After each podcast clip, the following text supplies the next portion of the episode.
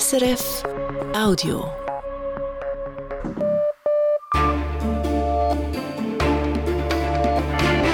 Radio SRF, Echo der Zeit mit Brigitte Kramer. Das beschäftigt uns heute Freitag, den 23. Februar. Die Warnungen vor einem russischen Angriff auf Europa. Der Direktor des Friedensforschungsinstituts SIPRI hält sie für übertrieben. Some of this rhetoric is overblown. Wie er zu dieser Einschätzung kommt. Der neue Alltag in der Schweiz. Die Ukrainerin Olena Tihonenka möchte nicht mehr nach Kiew zurück. Ich kann nicht sehen, äh, Zukunft für meine Kinder in der Ukraine jetzt. Ihre Perspektiven zwei Jahre nach Kriegsausbruch. Dann über 130 Milliarden Euro für Polen. Die EU-Kommission gibt blockierte Gelder frei.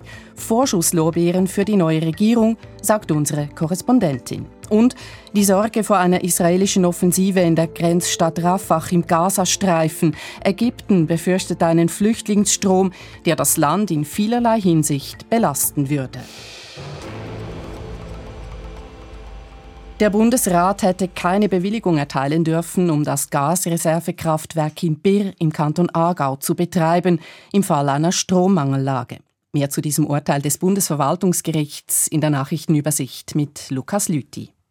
Für das Bundesverwaltungsgericht war nicht nachvollziehbar, aufgrund welcher Annahmen der Bundesrat eine schwere Stromknappheit angenommen hatte. Allgemeine Verweise auf den Ukraine-Krieg oder abgestellte Atomkraftwerke in Frankreich genügen laut Gericht nicht. Das Urteil ist abschließend und kann nicht beim Bundesgericht angefochten werden. Der Schweizer Außenminister Ignazio Cassis hat anlässlich des zweiten Jahrestags des Einmarschs russischer Truppen in die Ukraine vor der UNO-Vollversammlung in New York gesprochen. Er erinnerte dabei daran, dass seit Kriegsbeginn tausende Menschen getötet und Millionen vertrieben wurden, unzählige Familien seien auseinandergerissen worden. Bundesrat Gassis drückte dem ukrainischen Volk die volle Solidarität der Schweiz aus und betonte, die Schweiz sei entschlossen, zum Frieden beizutragen, aber auch zum Schutz der Zivilbevölkerung, die den verheerenden Auswirkungen des Krieges schutzlos ausgeliefert sei. Der Schweizer Außenminister lud alle UNO-Staaten dazu ein, an der Friedenskonferenz teilzunehmen, die die Schweiz für die Ukraine organisieren will. Die Konferenz soll laut Cassis in diesem Sommer stattfinden. In der Schweiz sind Impfstoffe gegen Tollwut zurzeit knapp. Das teilt der Bund mit. Deshalb beschränkt er den Verbrauch aus den sogenannten Pflichtlagern auf lebenswichtige Behandlungen. Diese Maßnahme gilt bis Februar 2026. Bis dann werden Tollwutimpfstoffe nur Personen zur Verfügung stehen, die beruflich einem Risiko ausgesetzt sind oder von einem Tier gebissen werden. Der Deutsche Bundestag hat sich dafür ausgesprochen, Cannabis für Volljährige unter gewissen Bedingungen zu legalisieren. Konkret soll künftig erlaubt sein, in der eigenen Wohnung bis zu drei Hanfpflanzen zu haben. Wer unterwegs ist, darf bis zu 25 Gramm Cannabis für den Eigenkonsum dabei haben, ohne eine Strafe zu erhalten. Rund um Schulen und Sportstätten bleibt das Kiffen jedoch verboten. Die neue Regelung soll ab dem 1. April gelten. Die USA haben neue Sanktionen gegen Russland angekündigt. Geplant sind laut US-Präsident Joe Biden über 500 zusätzliche Maßnahmen, Neben dem andauernden Krieg nennt die US-Regierung auch den Tod des Regimekritikers Alexei Nawalny als Grund für die neuen Sanktionen.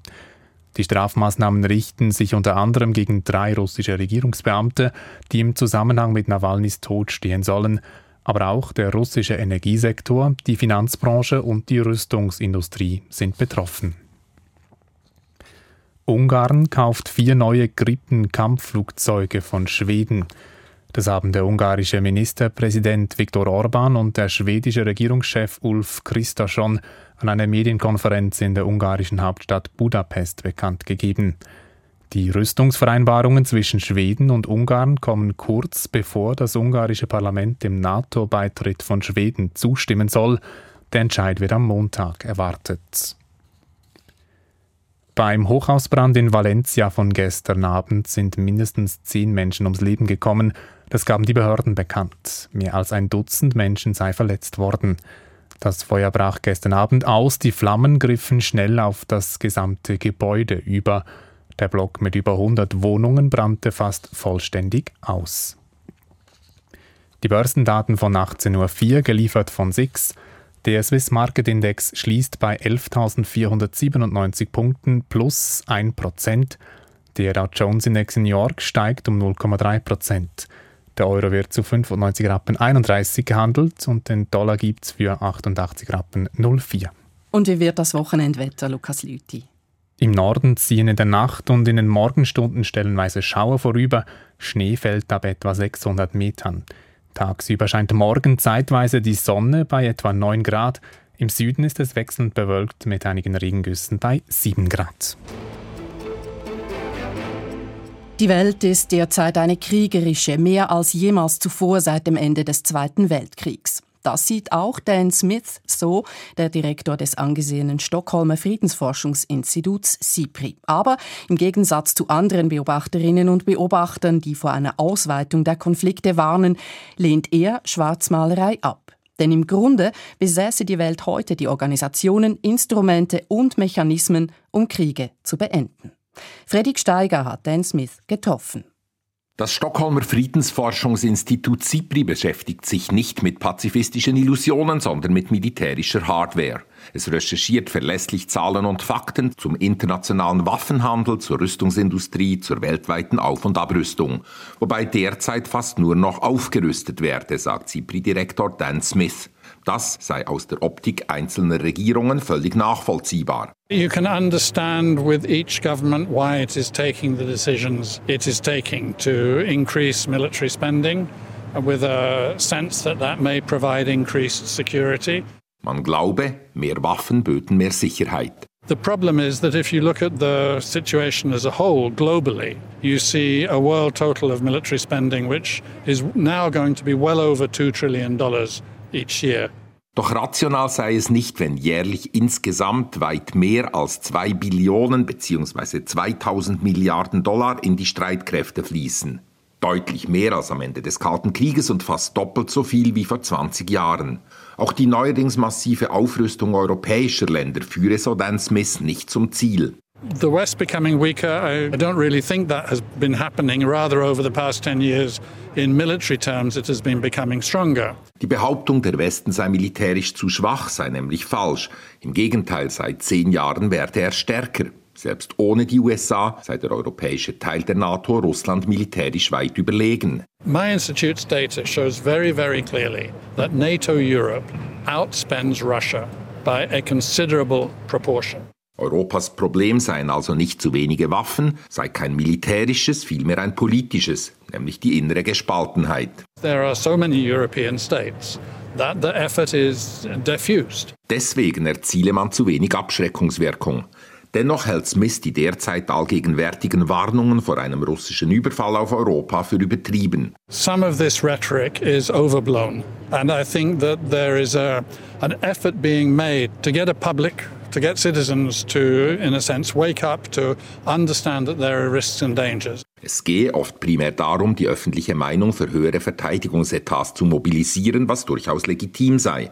Letztlich führe aber für Europa kein Weg daran vorbei, ein Rezept zu finden, um mit Russland zusammenzuleben. With this leadership in power, I think that the challenges of figuring out, as I say, how to live alongside Russia, they really become much deeper. Das räumt er ein, sei mit der aktuellen Führung in Moskau äußerst schwierig. Versuchen müsse man es trotzdem. Der SIPRI-Chef sieht hinter den aktuellen Kriegen zwei Hauptursachen. Zum einen den grassierenden individuellen und staatlichen Egoismus und den Nationalismus. The worst part of this is a rise of the me first nationalist politics. Zum anderen die Tatsache, dass derzeit in etlichen mächtigen Staaten aggressive Führer am Ruder seien. Es sei nicht so, dass die Umstände Russland, China, Iran oder Nordkorea zwängen, ihre Nachbarn zu bedrohen. Es seien vielmehr Figuren wie Wladimir Putin, Xi Jinping, Ali Khamenei oder Kim Jong-un, die ihren Ländern eine feindselige Außenpolitik verordnet hätten. How do you get cooperation between these and these actors? How do you get cooperation with Russia led by such a forceful and assertive figure as Putin? Wie soll man mit solchen Personen kooperieren? Kurzfristig könne man bestenfalls mit ihnen über spezifische Themen eine Annäherung suchen, etwa beim Klimawandel oder bei Vorkehren gegen neue Pandemien. Es fehle aber der Welt nicht an Instrumenten und Mechanismen, um Kriege zu beenden und Konflikte zu lösen. In the international system, we have all the instruments we need. So we have the United Nations, we have the General Assembly, we have uh, the Climate Summit. Es gebe die UNO, es gebe ihre Spezialorganisationen, es gebe die Blauhelmtruppen, die Klimakonferenzen, die Afrikanische Union, die EU, die OSZE. Alles sei da und alles sei einsatzfähig und einsatzbereit. We have all of the instruments that we need. What has to happen is that we start using them in more creative and productive ways. Man müsste all das bloß systematisch nutzen. Was fehle, sei die politische Führung, die das wolle. What we need is the political leadership Will heißen, das Problem ist kein strukturelles, sondern ein personelles. Es sind letztlich einige wenige mächtige Figuren, die einer besseren, friedlicheren Welt im Weg stehen.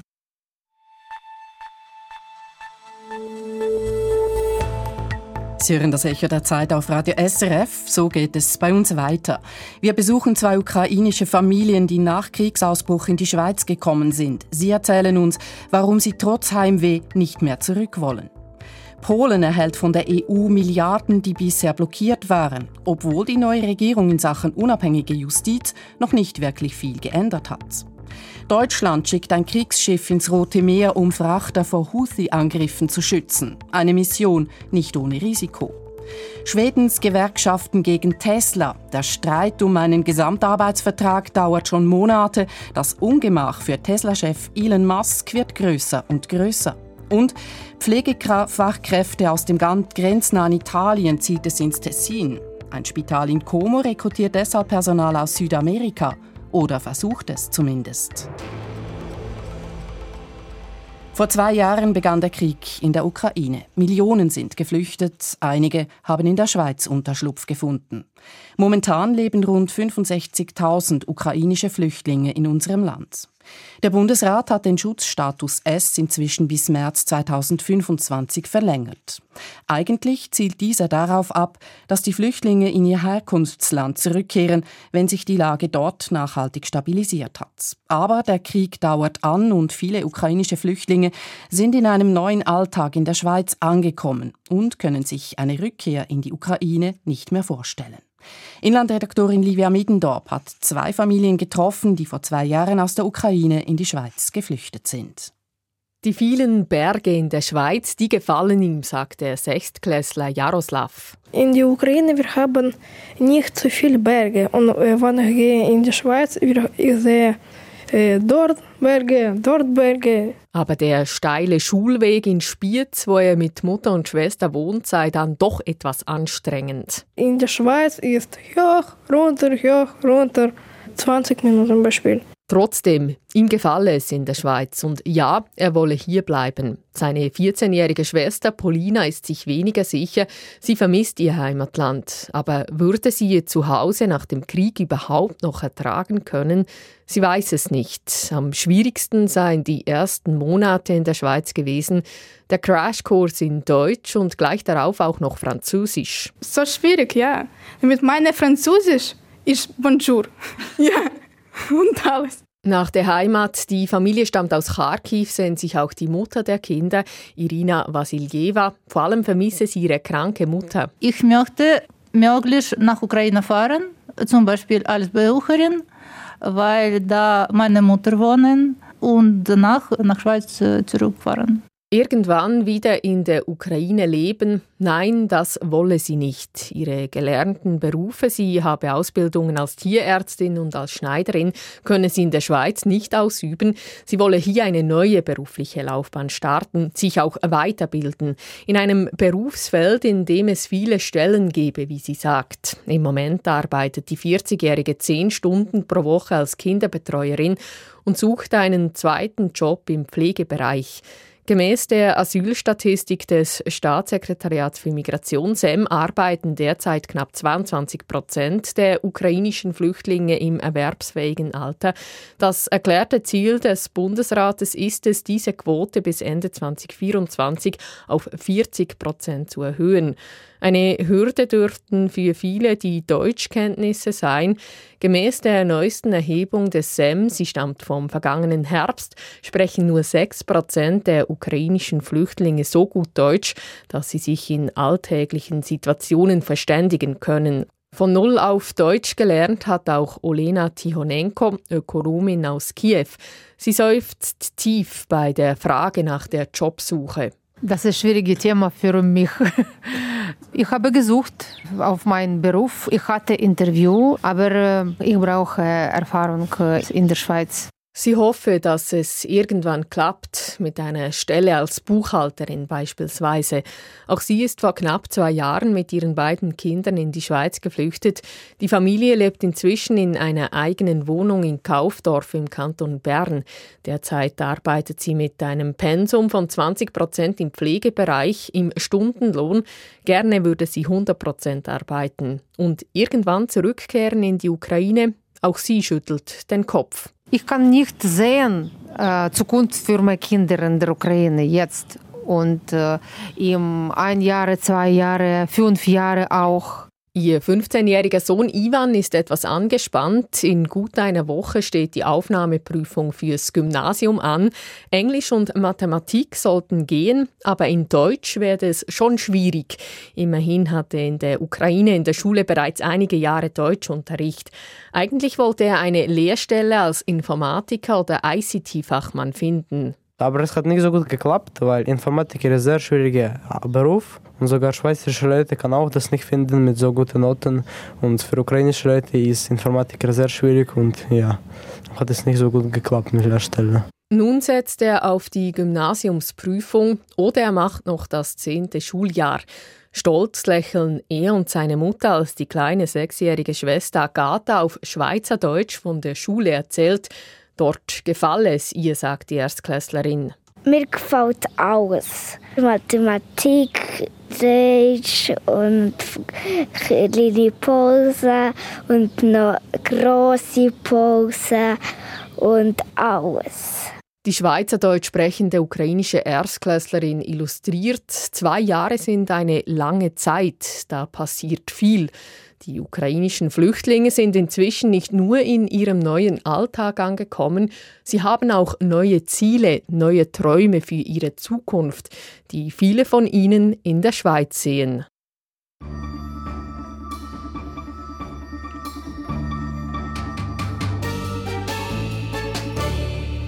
Polen bekommt von der Europäischen Union sehr viel Geld, genauer 137 Milliarden Euro. Das hat EU-Kommissionspräsidentin Ursula von der Leyen heute in Warschau angekündigt. Es ist nicht frisches Geld, sondern im Gegenteil Geld aus verschiedenen EU-Kassen, das schon längst in Polen hätte sein sollen. Die EU-Kommission hatte es blockiert, weil sie fand, dass die polnischen Gerichte zu abhängig seien von der konservativ-nationalistischen Regierung. Inzwischen ist diese Regierung abgewählt und von der Leyen offenbar zufrieden mit Polen. Allerdings ist dieser Geldsegen nicht nur ein Segen für das Land, zeigt die Analyse von Osteuropa-Korrespondentin Sarah Nowotny. Polen bekommt von der Europäischen Union deutlich mehr Geld, als der Bund in der Schweiz jedes Jahr ausgibt. 137 Milliarden Euro. Wahrscheinlich ab April, sofern alle EU-Länder einverstanden sind. Viel Geld? Vielleicht zu viele Vorschusslorbeeren. Natürlich, es ist Geld, das Polen zusteht. Das Land bekommt immer am meisten EU-Geld von allen. Es ist groß und hat viel aufzuholen, bevor das Leben hier so komfortabel ist wie in Westeuropa. Bemerkenswerter als die Summe war deshalb, dass die EU das Geld eingefroren hatte. Sie fand Polens konservative Regierung rede Richterinnen und Richtern zu stark drein, versetze solche, die unbequem urteilten, oder setze sie gleich ganz ab. Die EU verlangte, dass Polen Gesetze ändert, damit die Gerichte wieder unabhängiger werden von der Politik. Inzwischen ist die konservative Regierung, die die Justiz so stark vereinnahmt hatte, abgewählt worden. Und die neue Regierung hat angekündigt, alles wieder so zu gestalten, dass funktioniert, was selbstverständlich sein sollte. Da ist die Politik und dort ist die Justiz, die ihr auf die Finger schaut. Bloß die neue Regierung hat erst wenig getan in diese Richtung. Es ist auch schwierig. Der polnische Präsident kann alle Gesetze mit seinem Veto blockieren und tut das auch, denn er gehört zum Lager der konservativen Vorgängerregierung. Und so gilt in Polen noch immer, Richterinnen und Richter können weitgehend vom konservativen politischen Lager ernannt werden. Noch immer arbeiten am wichtigen polnischen Verfassungsgericht Richterinnen und Richter, deren Wahl hoch umstritten ist. Noch immer ist unklar, welche Richterinnen und Richter korrekt gewählt worden sind, im Sinn der EU-Regeln. Trotzdem zahlt die EU die 137 Milliarden Euro jetzt aus an Polen. Das ist wieder bemerkenswert, denn ursprünglich hatte Brüssel mehr verlangt als Ankündigungen. Geld für guten Willen, nicht für gute Gesetze. Polen ist zwar bekannt dafür, EU-Geld sinnvoll auszugeben. Es wird mehr klimafreundliche Busse, mehr Trams und Velowege, neue Grünflächen und bessere Luft im Land geben. Polens Wirtschaft wird dank des Gelds stärker wachsen. Aber der Druck, dem Land unter großen Mühen eine funktionierende Justiz zu verpassen, dieser Druck ist jetzt abgefallen von der neuen polnischen Regierung. Es ist nicht mehr so dringend, die EU ist ja schon zufrieden. Und die Konservativen, heute die Gegner der Regierung, haben Munition erhalten. Sie können nun mit Fug und Recht sagen, seht ihr, man muss gar nichts tun, um die EU zu besänftigen, sondern bloß im richtigen politischen Lager sitzen. Sarah Nowotny die Sorge wächst vor einer israelischen Offensive in der Grenzstadt Rafah ganz im Süden des Gazastreifens. Rund anderthalb Millionen Menschen haben dort Zuflucht gesucht, Alternativen haben sie kaum noch. Insbesondere der unmittelbare Nachbar Ägypten ist beunruhigt. Es wird befürchtet, dass ein Angriff auf Rafah eine Massenflucht Richtung Ägypten nach sich ziehen könnte. Offenbar trifft Ägypten bereits Vorkehrungen, um Flüchtlinge aufzunehmen obwohl die Führung im Land genau das auf keinen Fall möchte. Nahostkorrespondent Thomas Gutersohn. Ägypten soll daran sein, die Grenzmauern in Rafah zu verstärken und eine Art Pufferzone mit Zeltstätten zu errichten. Dies für den Fall, dass palästinensische Flüchtlinge im Zuge einer Offensive der israelischen Armee über die Grenze kommen würden. Dies berichteten mehrere Zeitungen gestützt auf Informationen von ägyptischen Nichtregierungsorganisationen. Im US-amerikanischen Fernsehen dementiert aber der ägyptische Außenminister Sami Shukri solche Vorhaben. No, we are not preparing anything on our side of the border. Whatever is happening is the ordinary maintenance of uh, our border and our border fortifications. Es handle sich um normale Arbeiten an der Grenze, so der ägyptische Außenminister. Eine Aufnahme palästinensischer Flüchtlinge sei eine rote Linie für die Regierung, erklärt er weiter. Absolutely, and this is not an acceptable circumstance. We will not uh, accept the liquidation of the Palestinian cause. Ägypten werde niemals Hand bieten zur Vertreibung der Palästinenser aus ihren Gebieten. Dazu gehöre das Westjordanland genauso wie der Gazastreifen. Ein weiterer Grund, den die ägyptische Regierung nicht offen nennt, ist, dass Ägypten auf keinen Fall Kämpfer der Hamas auf seinem Territorium will, die Ägypten in einen Konflikt mit Israel hineinziehen könnten. Zumal die Hamas als Sprössling der in Ägypten verbotenen Muslimbrüder ein rotes Tuch für die Regierung ist. Ägypten pflegt gute Beziehungen mit Israel seit dem Friedensvertrag von 1979. Ein Vertrag, der bei einer Offensive in Rafah und einer damit verbundenen Flüchtlingskrise im ägyptischen Sinai allenfalls in Frage gestellt wäre. I don't want to speculate on how it would uh, affect. Having said that, of course, there will be an interpretation. Er wolle nicht spekulieren, doch der Vertrag müsse in einem solchen Fall neu interpretiert werden, denn der Schutz der Grenze sei oberstes Gebot. Eine Flüchtlingskrise wäre auch eine enorme finanzielle Belastung für Ägypten und kaum ohne internationale Hilfe zu bewältigen. Ohnehin ist Ägypten seit Jahren von internationalen Geldgebern abhängig. Die Auslandsschulden betragen über 160 Milliarden Dollar. Allein das Bezahlen dieser Schulden belastet Ägypten in erheblichem Maße, sagt Matthias Corman, Generalsekretär der Organisation für wirtschaftliche Zusammenarbeit und Entwicklung, heute an einer Präsentation zur ägyptischen Wirtschaftslage. Uh, rising debt servicing costs are a burden Uh, Diese Zinsen würden etwa 9 Prozent des Bruttoinlandsproduktes ausmachen, einer Volkswirtschaft, die ohnehin schon zu 95 Prozent verschuldet ist. Ein weiteres Problem sei, dass die Konsumentenpreise letztes Jahr auf ein Rekordhoch gestiegen sind, so Coleman weiter. Consumer price inflation reached record high levels of 40.4 percent. Das bekommt die Bevölkerung zu spüren. Der Unmut über den aufgeblähten Staatsapparat, der sich eine neue, rund 60 Milliarden teure Verwaltungshauptstadt leistet, wächst in Ägypten. Diesen Staat und vor allem dessen Rolle in der Wirtschaft sieht die OECD auch als eines der größten Hindernisse im Land. They operate across most sectors of the Egyptian economy and contribute nearly 20% of total output. Their dominant role undermines competition, which holds back private investment. Staatseigene Betriebe seien in praktisch allen Wirtschaftszweigen vertreten und würden die Wettbewerbsfähigkeit privater Firmen untergraben. Was Corman nicht sagt, die meisten staatseigenen Betriebe gehören dem mächtigen Militär, wie Timothy Caldas ausführt, der stellvertretende Leiter des Tahrir-Institutes, einer Denkfabrik in Washington. Das Militär produziere Zement, schlechte Teigwaren, Waschmaschinen, Kühlschränke und baue Gemüse an. Das sind nicht wirklich Aufgaben des Militärs, sagt Caldas. Dieses Militär ist so Caldas das größte Hindernis für die wirtschaftliche Entwicklung des Landes und dennoch genießt es, gerade im Kontext des Gazakrieges, breiten Rückhalt in der Bevölkerung sowie der internationalen Gemeinschaft. Denn gerade in unruhigen Zeiten zählen alle innerhalb und außerhalb Ägyptens auf die starke Hand des Militärs. Thomas Guterson hat berichtet. Die Verbandelung zwischen Wirtschaft und Militär in Ägypten ist auch Thema in der Sendung International dieses Wochenende am Radio oder ab heute Abend als Podcast unter srf.ch-audio. Die Europäische Union schickt nach den USA und Großbritannien nun ebenfalls Kriegsschiffe ins Rote Meer, um internationale Frachter vor Angriffen der Houthi-Rebellen zu schützen. Das haben die EU-Außenminister vor einigen Tagen beschlossen. Auch Deutschland beteiligt sich am Einsatz mit der Fregatte Hessen. Heute hat der Bundestag dem Einsatz mit großer Mehrheit zugestimmt. Ich habe von Simon Fatzer in Berlin wissen wollen, warum fiel der Entscheid im deutschen Parlament so deutlich aus?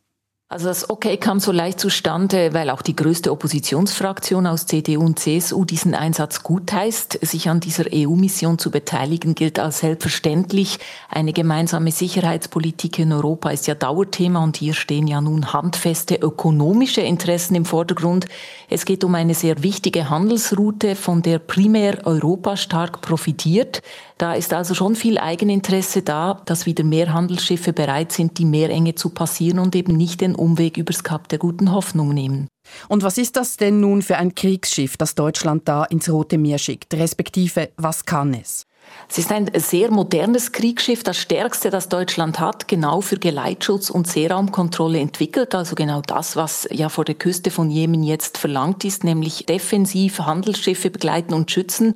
Die Hessen hat ein extrem gutes Radarsystem, das sehr weit reicht. 400 Kilometer weit kann sie den Luftraum überwachen. Dann hat sie diverse Geschütze an Bord. Sie soll im Notfall ja auch Raketen und Drohnen abfangen. Die wiederum haben auch eine sehr weite Reichweite von bis zu 160 Kilometern. Dann hat sie einen Helikopter an Bord, der ist auf Ortung von U-Booten spezialisiert. Nun weist die Bundeswehr ja allerdings auch große Lücken auf insgesamt. Wir wissen nicht ganz genau, was da wirklich alles an Bord ist, aber wenn man Politik und Experten zuhört, dann tönt das nach Superlative. Ein hochgerüstetes Schiff also trotzdem gilt dieser Einsatz als risikoreich. Der Einsatz gilt als der gefährlichste der Marine der letzten Jahrzehnte. Alles spricht dafür, dass die Houthi auch dieses deutsche Schiff angreifen werden. Es ist also sehr wahrscheinlich, dass es einen scharfen Waffeneinsatz geben wird. Nun sind die Antischiffraketen der Houthi sehr gefährlich und sind den Schiffen ja auch schon nahegekommen. Dann haben die Houthis auch Kampfdrohnen. Sie haben gefährliche Speedboote mit Sprengladungen. Das ist nicht einfach ein leichter Gegner. Jetzt sind diese deutschen Soldatinnen und Soldaten natürlich dafür ausgebildet, ausgebildet, nur bisher mussten sie das eben nicht wirklich gebrauchen.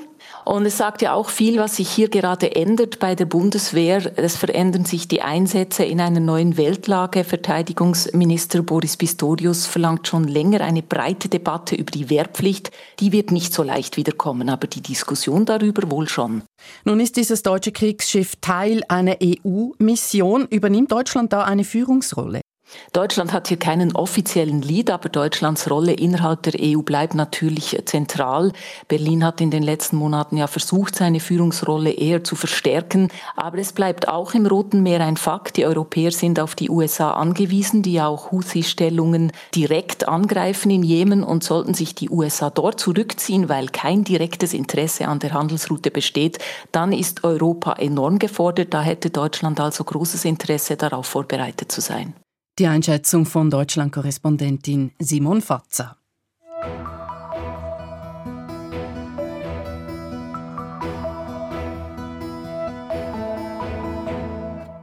Die schwedischen Gewerkschaften bieten dem US-Elektroautohersteller Tesla die Stirn und das schon seit Monaten. Die Angestellten der Tesla-Werkstätten streiken, Postbotinnen und Postboten weigern sich, Tesla-Nummernschilder zuzustellen und auch der Abfall in den Werkbetrieben wird nicht entsorgt.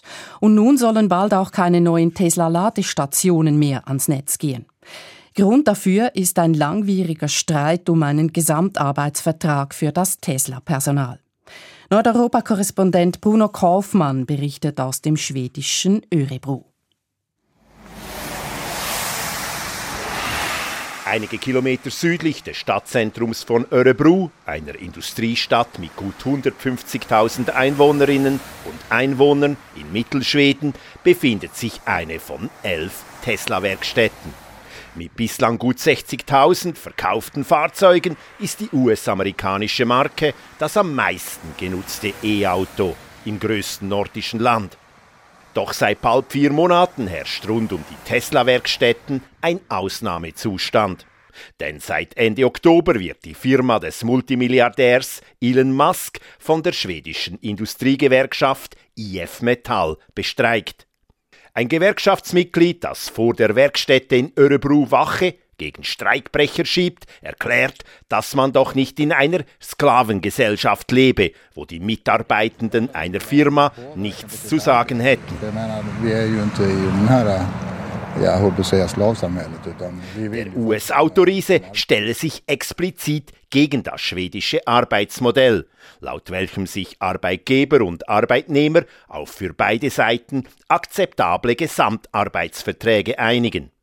Dieses Modell gelte seit dem Zweiten Weltkrieg und es habe zu einem im Vergleich mit anderen Ländern viel umfassenderen Arbeitsfrieden geführt, wie German Bender Forscher an der Stockholmer Handelshochschule sagt. Begränsningar i strejkrätten kan leda till mer konfliktfyllda, äh, konfliktsökande fackförbund. Därför att då behöver de... Das starke Streikrecht in Schweden hat vor allem eine indirekte Bedeutung. Bereits die Androhung eines Streikes veranlasst die Arbeitgeber- und Arbeitnehmerseite zu einvernehmlichen Lösungen, betont Bender.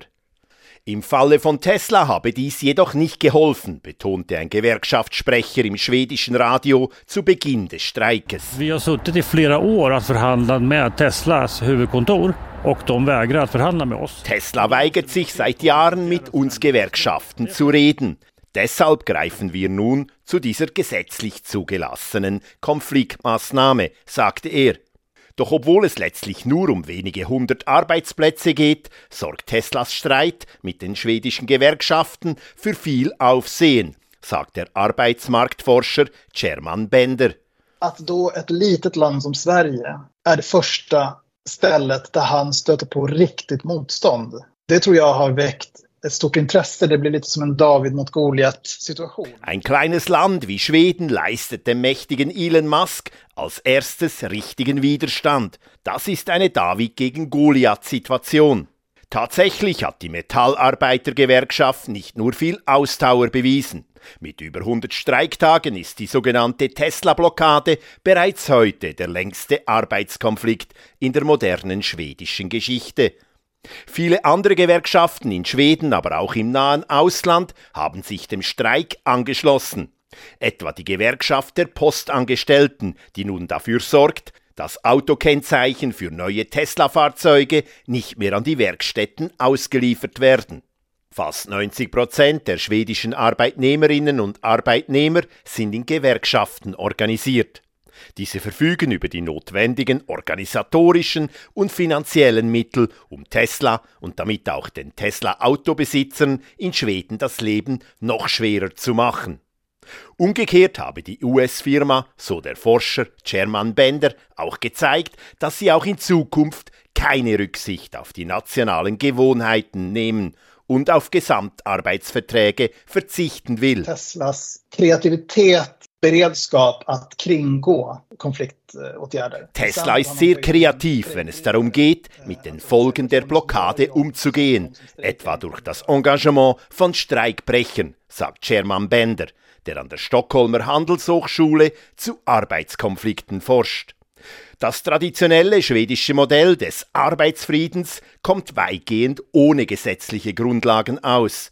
Es beruht auf gemeinsamen Interessen von Arbeitnehmern und Arbeitgebern. Mit diesem Konsens bricht nun Tesla, und es muss sich erst noch zeigen, wer am Ende den längeren Atem haben wird. Die schwedischen Gewerkschaften oder Elon Musk. Der Bericht von Bruno Kaufmann hier im Echo der Zeit. Weiter geht's bei uns mit einer Batterie, die eine kleine Stadt mit Strom versorgen könnte und heute im aargauischen Baden ihren Betrieb aufgenommen hat. Und mit einem Spitaldirektor aus Como, der zunehmend verzweifelt Ersatz sucht für all das Pflegpersonal, das lieber in der Schweiz arbeitet. Batterien sind aus unserem Leben nicht mehr wegzudenken. Handys, Hörgeräte, Herzschrittmacher, sie würden ohne Batterien nicht funktionieren. Die Zukunft gehört zudem nicht nur den ganz kleinen Energielieferanten, sondern auch Batterien so groß wie ein Kühlschrank. Sie ergänzen zunehmend Pumpspeicherkraftwerke in verschiedenen Regionen. Eine solche Großbatterie ist heute Nachmittag auch in Baden in Betrieb gegangen. Alex Moser hat sich diese näher angeschaut. Man hört es, hier fließt Starkstrom. Diese Batterie, die im Freien bei einem Unterwerk in Baden-Dettwil steht, umfasst etwa 30 Batterieelemente, jedes so groß wie ein amerikanischer Doppelkühlschrank. Gebaut hat diese Riesenbatterie Patrick Linky von den Aargauischen Elektrizitätswerken AEW Energie AG. Sie hat eine Gesamtleistung von 5,5 Megawatt und eine Kapazität von 10 Megawattstunden. Das heißt, die Batterie kann innerhalb von zwei Stunden vollständig geladen oder entladen werden. Und die Kapazität in Relation zu setzen, da kann man etwa zwei Vier-Personen-Haushalte ein ganzes Jahr mit einer Zwei-Stunden-Ladung versorgen. Wie in den Mobiltelefonen handelt es sich auch hier um Lithium-Ionen-Akkus, die aber eine ganze Gemeinde mit 10.000 Einwohnerinnen und Einwohnern rund eine Stunde mit Strom versorgen könnten. Zum Einsatz sollen sie aber nicht bei Stromausfällen kommen, vielmehr geht es um die Stabilität im Stromnetz. Wenn die Nachfrage steigt, dann sinkt die Frequenz. Wenn die Nachfrage sinkt, steigt die Frequenz und die muss immer bei 50 Hertz gehalten werden. Die Batterie kann somit bei sinkender Nachfrage Energie aus dem Netz nehmen oder bei steigender Nachfrage unterstützen. Grundsätzlich war das früher auch schon so, sagt der Geschäftsführer der AEW Energie AG, Mark Ritter. Das Stromnetz sei seither aber viel komplexer geworden. Ja, unser System wird immer dezentraler. Wir bekommen nicht mehr die großen Kraftwerke zu den Kunden alleine hin, sondern die Kunden selber haben Kraftwerke mit ihren Photovoltaikanlagen, mit den Ladestationen in den Tiefgaragen. Das Netz wird auch ein bisschen verunreinigt, sage ich mal salopp. Deswegen braucht es dezentrale Batterien, um das Netz weiterhin stabilisieren zu können. Bisher war immer klar, die Pumpspeicherkraftwerke sind die Batterien der Schweiz. Diese werden nun mit Großbatterien in verschiedenen Regionen ergänzt. Die Lithium-Ionen-Akkus sind einfach chemische Speicher, mit denen sich übrigens Geld verdienen lässt. Windanlagen bringen dann Strom, wenn der Wind weht. PV bringt dann Strom, wenn Photovoltaik auch produziert. Und wenn Sie keine Sonne haben und keinen Wind haben, müssen Sie spontan Energie geben können und das können die Batterien. Es ist auch ein, natürlich ein Businessplan dahinter, wo wir auch mit Geld verdienen können. Ja. Dies könnte eigentlich auch eine Einnahmequelle für Gemeinden sein. Patrick Linky, der für die Riesenbatterie zuständig ist, geht allerdings nicht davon aus, dass er künftig für jede Gemeinde eine eigene Dorfbatterie konzipieren wird. Ich denke eher nicht. Ich denke, die werden eher zentral bleiben, vermutlich von größeren Energieversorgern betrieben oder von Industriebetrieben, aber wahrscheinlich nicht in jeder Gemeinde. In der Energiebranche geht man nämlich davon aus, dass künftig vermehrt Private in ihren Kellern Energie speichern und ebenfalls mithelfen, das Stromnetz stabiler zu halten. Die Wirtschaft des Tessins ist stark abhängig von italienischen Grenzgängerinnen und Grenzgängern. Insbesondere im Gesundheitswesen arbeiten viele Pflegefachkräfte aus Italien, weil sie in der Schweiz besser verdienen. Das aber hat gravierende Folgen für die Spitäler ennet der Grenze. Im grenznahen Italien herrscht akuter Pflegenotstand. Caroline Türkauf berichtet. Pronto? Sì. Riccardo Bertoletti ist Direktor des Spitals von Como. Como liegt zehn Kilometer südlich der Schweizer Grenze. Er sucht händeringend nach neuen Pflegefachkräften. Die Zahlen sprechen Bände. In Deutschland gibt es pro Arzt 14 Pflegefachkräfte, in Italien sind es halb so viele. Wir haben einen massiven Fachkräftemangel. Spitaldirektor Bertoletti gibt sich Mühe, sachlich zu bleiben. Seine Situation ist ernst. Je näher die Spitäler an der Schweizer Grenze sind, desto mehr spitzt sich das Problem zu. Denn eine Pflegefachkraft in der Schweiz verdient dreimal so viel wie in Italien. Weil Tausende von italienischen Pflegefachkräften im Tessin arbeiten, herrscht in den italienischen Gesundheitseinrichtungen entlang der Schweizer Grenze Alarmstimmung. Es sei ein Drama, dass die italienischen Politiker dieses Problem nicht grundlegend angehen, sagt Bertoletti. Grundlegend hieße, den Beruf aufzuwerten, zum Beispiel mit höheren Löhnen und auch mit besseren Berufsperspektiven. Das aber passiere eben nicht. Der Ratschlag der Politik laute, rekrutiert doch einfach im Ausland Pflegepersonal. Gomos Spitaldirektor Bertoletti hat diesen Ratschlag befolgt. Er hat in Südamerika nach Pflegefachkräften gesucht. Er ist überzeugt, dass sich eine spanisch sprechende Pflegefachkraft einfacher im italienischen Kulturraum zurechtfindet als eine rumänisch sprechende. Was Bertoletti nie gedacht hätte, es ist die italienische Bürokratie, die ihm bei seinen Rekrutierungsbemühungen einen Strich durch die Rechnung macht. Mi sono imbattuto nei problemi burocratici, cioè für die Aufenthaltsbewilligung ist die italienische Botschaft vor Ort zuständig. Das Absurde ist, dass uns gewisse Botschafter einfach keine Termine geben. Il problema è che alcune ambasciate italiane non danno neanche l'appuntamento per poter andare a richiedere il certificato. So warte er zum Beispiel seit elf Monaten auf einen Termin beim italienischen Botschafter in Kolumbien. Einfacher sei es mit der italienischen Bürokratie in Peru. Seit kurzem arbeiteten darum sieben peruanische Pflegefachkräfte in seinem Spital, sagt Bertoletti erfreut. Diese Rekrutierungsarbeit in Südamerika sei unter dem Strich mit enormem Aufwand verbunden, auch weil es länger dauere, diese Menschen einzuarbeiten.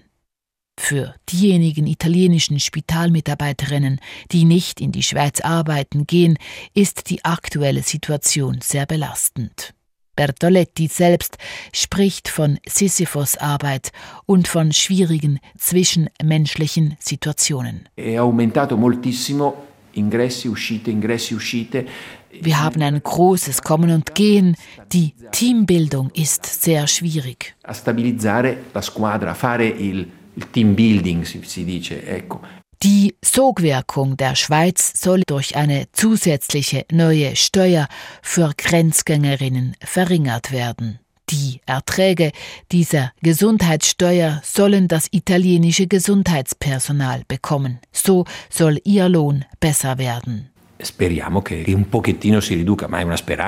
Wir hoffen, dass das etwas nützt. Mehr können wir nicht tun. Vediamo vediamo, non possiamo fare altro. Bertoletti hat wenig Vertrauen in den Staat. Müdigkeit spricht aus seiner Stimme. Trotzdem sucht er weiter nach neuen Möglichkeiten, um Pflegefachkräfte für sein Spital zu gewinnen. Seit neuem darf ein paar Monate gratis wohnen, wer in seinem Spital arbeitet, in einem leeren Spitalzimmer. So viel Echo der Zeit am Freitag, dem 23. Februar, Redaktionsschluss 18.44 Uhr. Zita Affentranger war für die Sendung verantwortlich, für die Nachrichten Yvonne Lambricker. Mein Name Brigitte Kramer. Danke für Ihr Interesse. Das war ein Podcast von SRF.